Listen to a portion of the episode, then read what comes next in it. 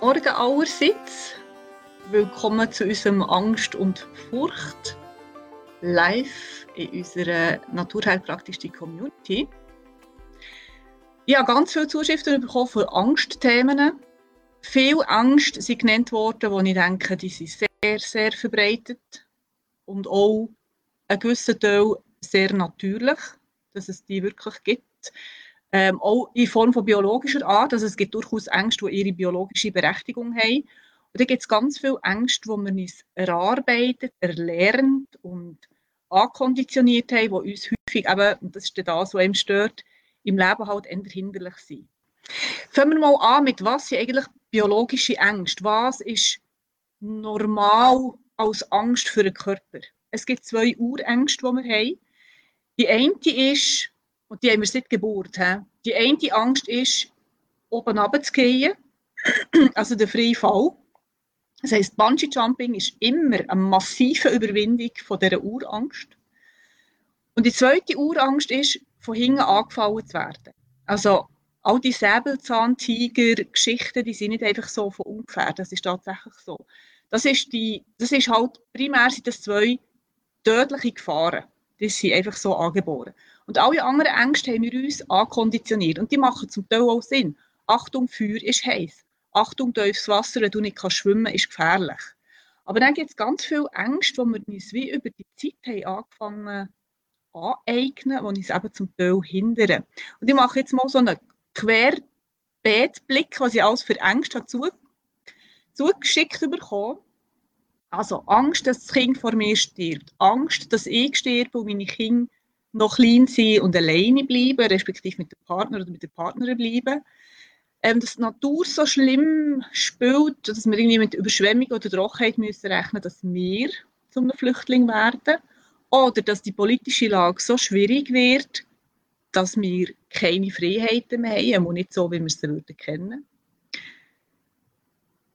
Platzangst, Angst vor engen Räumen, Kontrollverlust, Verlustangst, Angst vor Spinnen, Angst vor Schlangen, Angst, geliebte Menschen sehen, an einer schweren Erkrankung zu leiden und das Leiden sehen und dann Sterben sehen. Angst vor Ausgrenzung, Angst vor Mobbing, Angst vor medizinischen Zwängen, Angst vor schlimmen Krankheiten, Tod, Angst haben, dass man eine schlechte Mutter oder ein schlechter Vater ist, Angst vor Nebenwirkungen von Medikamenten, Angst vor Unfällen, also vielleicht hat man schon mal einen Unfall gehabt und dann ist die Angst da, dass man wieder etwas Ähnliches erlebt und durch das Vermeidungsstrategien gibt. Zum Beispiel, ich fahre nicht mehr Auto seitdem oder ich fahre nie mehr Velo, seitdem ich den Velounfall hatte. Und dann ist ein ganz interessanter Ansatz von, von einer Community-Teilnehmerin eingeschickt worden und sie sagt, ich vertrete persönlich den Ansatz, dass man seine Ängste weder mit chemischen noch pflanzlichen Substanzen stoppen sollte. Die Erfahrung hat mich gelernt, dass Ängste zugelassen werden sollen, ihren Raum einnehmen dürfen und auch sollen. So verlieren sie ihren Schrecken und verschwinden wieder. Und das finde ich ganz, ganz ein guter Ansatz. Sich mit unseren Ängsten auseinanderzusetzen, und zwar dann, wenn es einem gut geht. Also nicht, wenn man schon in einer Panik innen ist oder wenn es einem grundsätzlich schlecht geht, dann bringt man das nicht her. Aber der Ansatz finde ich extrem gut, weil, und wenn man so über das Ganze sieht, ist, wenn wir in einer passiven Situation sein, wenn wir uns in der Passivität sehen und nicht aktiv können angehen können, dann wird die Angst immer größer. Und Angst kann immer enorm diffus sein und immer wie größer werden. Also wenn man jetzt im Moment schaut, der Impfzwang ist für viele Leute ein riesiges Thema. Wenn wir ehrlich sind, heute, jetzt, genau in dem Moment am 5 ab 10 ist er nicht da. Jetzt nicht. Und jetzt nicht. Und jetzt nicht. Was immer hilft, sind die proaktiven Sachen. Also Aktivität ist immer gesünder für einen Menschen, als in der Passivität zu bleiben. Jetzt haben wir natürlich zum Beispiel einen schweren Autounfall erlebt. Das war eine Zuschrift. Gewesen. Einen schweren Autounfall hat erlebt und sagt, seit diesem Unfall, ich, ich kann nicht. Ich kann nicht Auto fahren, ich habe Panik, wenn ich in einem Auto innen hocke, ich überwinde die Kraft nicht. Es ist die Frage gestellt worden, welches homöopathische Mittel das da würde helfen. Ich glaube nicht, dass es ein homöopathisches Mittel allein ist. Das, was du genannt hast, ist ein gutes. Akonit wäre es wahrscheinlich vielleicht. Aber das müsste über eine Hochpotenz gehen und über mehrere Wochen. Also es ist nicht einfach mit einer Einmalgabe gemacht. Und hier würde ich ganz klar den Körper mit einbeziehen. Und da ist eben das Somatic Experience von mir aus gesehen die beste Variante für den Körper den Schock können mit rausnehmen. Also Kraniosakraltherapie wäre sicher auch sehr gut, vielleicht hast du das schon gemacht. Osteopathie macht auch Sinn. Also da müssen wir ganz deutlich mit dem Körper arbeiten und schauen, wo auf Nervensystemebene, wo auf muskulärer Ebene der wahnsinnige Schock von einem Unfall ist bleiben stecken. Und dann gibt es halt die Möglichkeit, das kennt man aus der Psychologie, dass man halt die Konfrontationstherapie dann in Anspruch nimmt. Also jetzt nicht bei diesem Unfall, zum, aber zum Beispiel mit Angst, wo man hat vor Spinnen, Schlangen, Blindschleichen, Würmern, Schnecken. Also ich habe gemerkt, dass ich sämtliche Tiere eklig finde, die keine Beine haben. Irgendwann ist mir das klar geworden, dass alles, was, was kriecht, ist für mich so ekel, ekelerregend. Ja, finde ich, find ich grusig. Also ja, Angst, Angst ist halt einfach diffus. Angst ist so, Angst kann riesig werden. Furcht ist konkreter. Ich fürchte mich, von dem Schneckmüssen anzulängen und aus dem Garten tun. Tatsächlich haben wir jetzt einen Salat bei uns im Garten und natürlich hat es immer Schnecken drin. Immer, wenn ich den Salat wische, hat es immer Schnecken drin. Konfrontationstherapie ist halt wirklich, je nachdem wie groß die Angst ist, dass man sich das wirklich nur im Kopf vorstellt, wie sieht Spinnen aus, wie sieht eine Schlange aus. Dass man sich dann langsam nähert mit Bildern anschaut, für wenige Sekunden, für längere Momente, ähm, vielleicht Bilder schaut oder im, auf YouTube irgendwie ein Video schaut über eine Schlange oder über Spinnen. Einfach immer, dass man sich ein bisschen über die Komfortzone raus bewegt.